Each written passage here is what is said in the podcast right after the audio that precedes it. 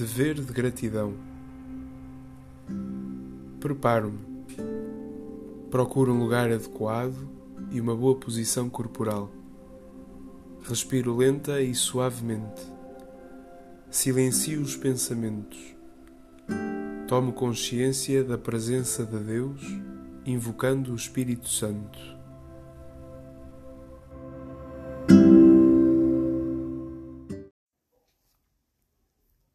O que diz o texto? Naquele tempo, indo Jesus a caminho de Jerusalém, passava entre a Samaria e a Galileia. Ao entrar numa povoação, vieram ao seu encontro dez leprosos. Conservando-se à distância, disseram em alta voz: Jesus, Mestre, tem compaixão de nós. Ao vê-los, Jesus disse-lhes: E de mostrar-vos aos sacerdotes. E sucedeu que no caminho ficaram limpos da lepra. Um deles, ao ver-se curado, voltou atrás, glorificando a Deus em alta voz, e prostrou-se de rosto por terra aos pés de Jesus para lhe agradecer. Era um samaritano. Jesus, tomando a palavra, disse: Não foram dez os que ficaram curados? Onde estão os outros nove? Não se encontrou quem voltasse para dar glória a Deus, senão este estrangeiro? E disse ao homem: Levanta-te e segue o teu caminho. A tua fé te salvou. Confiando na palavra de Jesus, um grupo de leprosos vê-se curado no caminho. Um deles, samaritano, regressa para agradecer tal graça. Pela sua fé, Jesus declara o salvo.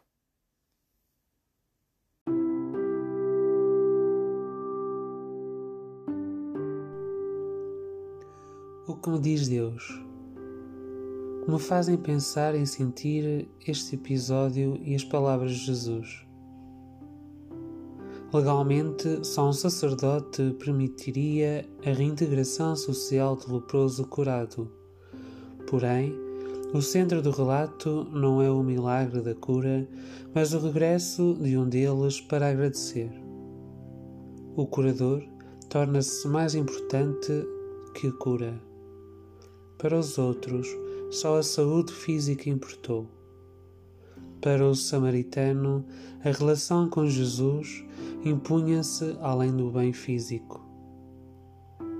Não foi a lei, mas Jesus que purificou e eu, que busco, não basta ser curado, mas salvo. É a experiência do encontro pessoal com Jesus que me alcança a salvação.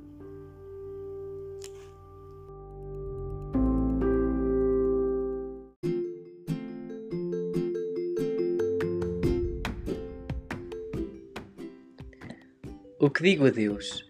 Partindo do que senti, dirijo-me a Deus orando de preferência com palavras minhas. Senhor, quantas graças recebidas de ti!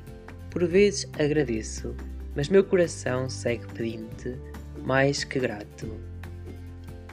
Centrado nos meus problemas e necessidades, desgasto-me entre os infindáveis compromissos familiares, sociais e profissionais. E os pedidos que renovo incessantemente na oração mas a fé é mais que pedir. Apercebo-me que, fixando naquilo que me aflige, sua amargura se aumenta. Pelo contrário, quando aprendo a reconhecer e agradeço o bem que me rodeia e acontece, meu espírito se aligeira e serena. E quanto mais paz, maior a capacidade de gratidão. Mas a fé é mais que receber Permite-me caminhar, confiar na tua palavra e viver por antecipação a alegria de saber que, aconteça o que acontecer, estarás comigo, pois a fé é comunhão contigo.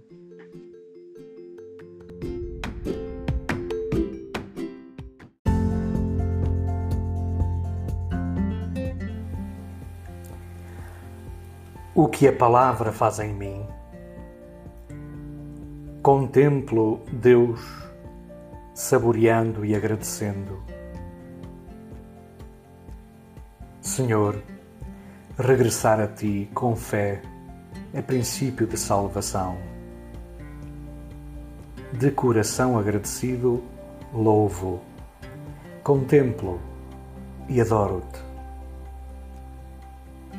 Inspira-me o que esperas e mereces de mim. Apoiado em Ti, comprometo-me em algo oportuno e alcançável, crescendo na minha relação diária contigo e com os outros.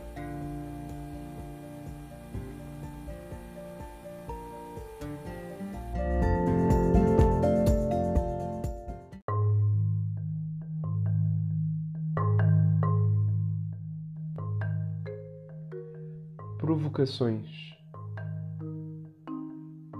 minha fé e oração fundamentam-se na gratidão ou apenas na necessidade?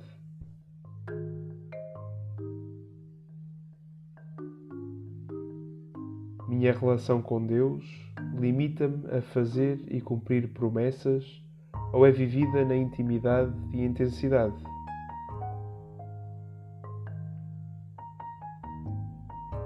A minha vida é expressão de gratidão por tudo quanto recebo dos outros e de Deus?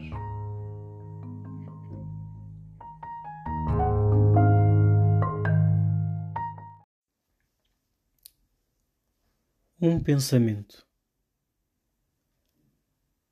Não há dever mais urgente do que o de agradecer. Santo Ambrósio. Um desafio pedir ao Espírito Santo a graça de ter um coração grato diante de Deus e dos outros.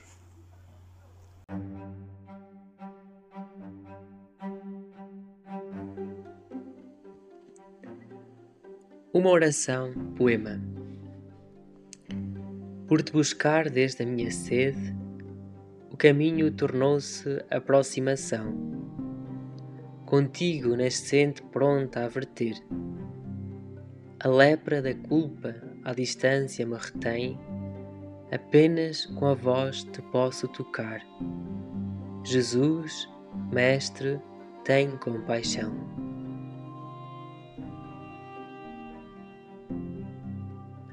Mandaste-me ir sem ver nem ter, e o caminho tornou-se redenção bastou-me a palavra tua, prenha de fé. Curado vi que o curador é mais que a cura. E meus passos urgiram rumo de gratidão. Enviado só a ti posso regressar, a teus pés vencida toda a separação. Já não sou estrangeiro em terra estranha guarda em mim teu mandato. Levanta, segue o teu caminho, a tua fé te salvou.